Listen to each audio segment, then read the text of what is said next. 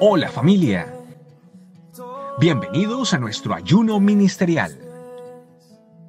Un tiempo de buscar del Señor para escucharle, creerle y obedecerle. Hola familia, Dios les bendiga rica y abundantemente. Muy contento de poder estar con ustedes en este día décimo de estos 21 días de ayuno que tenemos para poder seguir haciendo la voluntad de Papá Dios y seguir con un corazón gozoso y firme en cuanto a lo que el Señor ha dispuesto para estos tiempos. Estamos en esta misma sintonía en diferentes países, no importa dónde te encuentres, obviamente tenemos algo en común. Estamos buscando, ¿sí? Hacer la voluntad de nuestro Padre. Estamos buscando, ¿sí? Conocer más a nuestro Papá Dios ahí en la intimidad, ahí en lo secreto. Así que eh, recordarles también que tenemos a disposición este, estos materiales que los encontramos en la página web en estecamino.com y que están siendo de mucha bendición para muchos de nosotros. Así que eh, familia, el día de hoy tenemos como tema No te canses. Vamos entonces al libro de Gálatas en el capítulo 6 versos del 9 al 10 que dice lo siguiente. Dice, no nos cansemos pues de hacer el bien. Escucha bien, no nos cansemos, por eso vi en el título, no te canses, ¿sí? De hacer el bien, porque a su debido tiempo ¿sí? Cegaremos si no desmayamos. Así que según tengamos oportunidad, hagamos bien a todos, ¿sí? Y mayormente a los de la familia de la fe. Así que, en primer lugar, si tienes la oportunidad de hacer el bien, simplemente hazlo. No dudes. Es el momento, es la oportunidad de hacer el bien. Toda acción de amor hacia un eh, familiar, hacia una, eh, un, hermano en la fe, hacia un extraño, obviamente tiene, tiene su recompensa. ¿sí? Eh, si es que yo le dedico tiempo, esfuerzo, a su debido momento, vamos a cosechar. La palabra de Dios me habla muy claro en cuanto a que todo tiene su tiempo. Hay tiempo para poder reír, tiempo para llorar, tiempo para poder eh, trabajar, tiempo para poder descansar, tiempo para poder sembrar y tiempo para poder cosechar. Importante también conocer algo que, es la clave. La clave para este, obviamente, versículo, porque este versículo me habla de la perseverancia, ¿no? Que en todo momento, que no nos cansemos de hacer el bien. Entonces hay una, eh, hay que perseverar justamente en esto. Y la clave es el esforzarse. Lo que le dijo Dios a Josué en el tiempo muy, pero muy eh, importante para el pueblo de Israel cuando estaban prestos a eh, llegar a la, tierra prometida, Dios se anticipa conociéndonos, porque así Dios obviamente nos conoce y anticipa lo que era necesario hacer. Era, como le dijo Josué, esforzarse y ser valiente. Entonces le dice que se esforzara porque sabía que lo que había dentro de la tierra prometida en ese momento no era tarea fácil. Era necesario esforzarse, era necesario sacar nuevas fuerzas. Y eso es justamente lo que le dice a Josué, porque es que acuérdate que eh, dentro de la tierra prometida había muchos pueblos muy numerosos y muchos de ellos tenían pues armas mayores que el pueblo de Israel. Entonces, no era, como te, como te lo repito nuevamente, no era tarea fácil la que tenía Josué y el pueblo de Israel. Entonces, importante saber que es necesario el esforzarse. Y así también, como ellos tenían esa meta, también nosotros tenemos una meta. La meta es que, que hagamos el bien en todo momento, porque eso es parte de nuestras vidas. No es algo como que, bueno, ¿será que lo hagamos? No, es parte de nuestras vidas. Antes de, obviamente, de, dar a, conocer el hecho de que es necesario el esforzarse, eh, hay un punto que también es necesario revisar, que es justamente nuestro corazón. Colosenses 2, versos 23, 24 dice, y que todo lo que hagamos, lo hagamos de corazón, ¿sí? Como para el Señor y no como para los hombres. Entonces, si yo comienzo a revisar mi corazón de por qué hago las cosas, para quién las hago, ¿sí? Entonces es ahí donde voy a encontrar el punto de partida.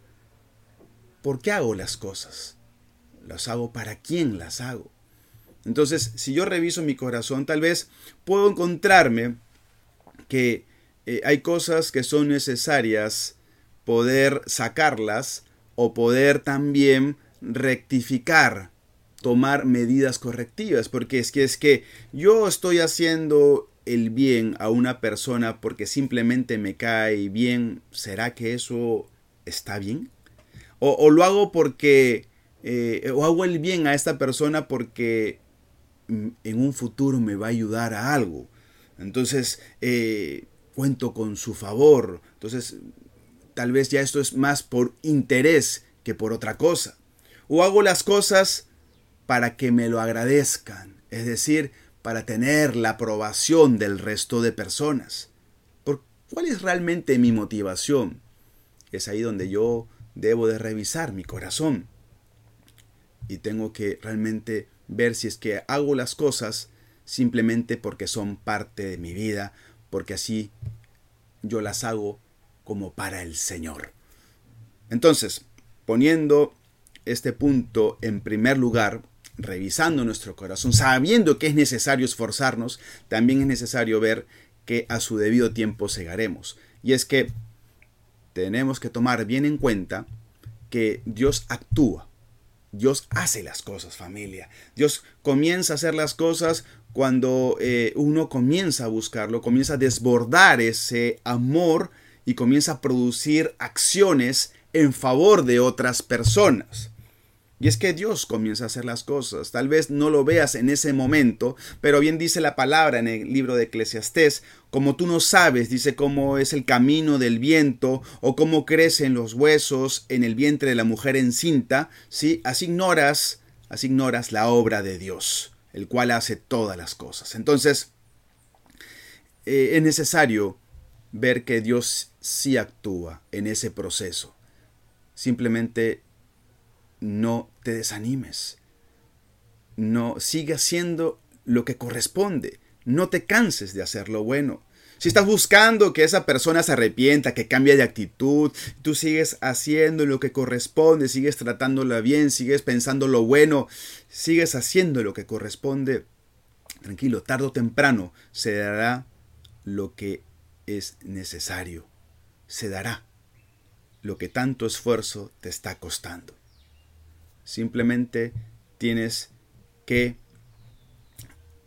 entrar en la presencia del Señor, es decir, ahí en lo secreto y sacar nuevas fuerzas, sacar nuevas fuerzas para seguir adelante, para hacer lo que dice este pasaje.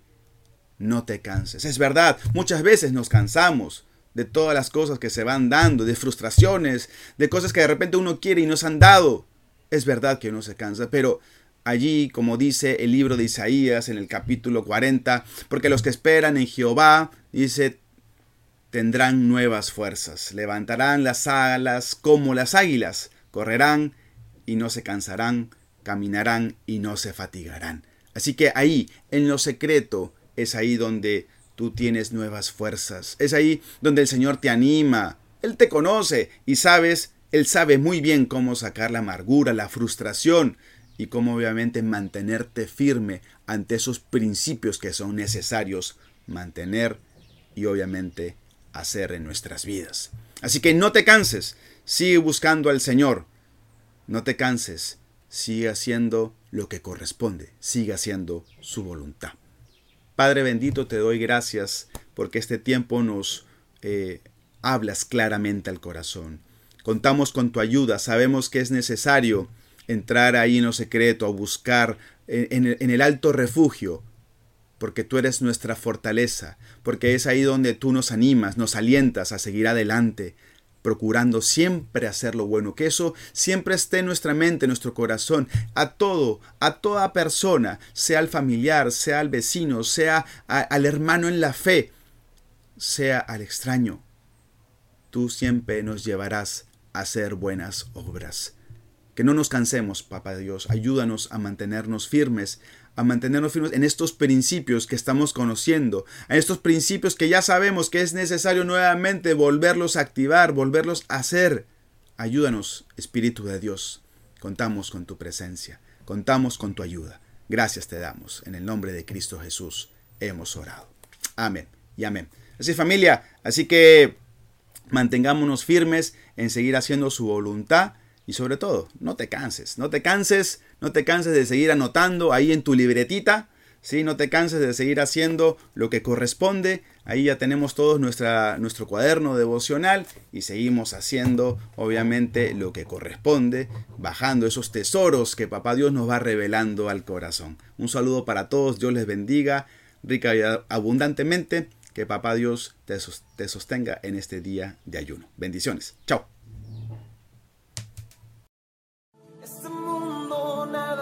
para mí, solo tú me satisfaces. Muchas gracias por acompañarnos en este día de ayuno.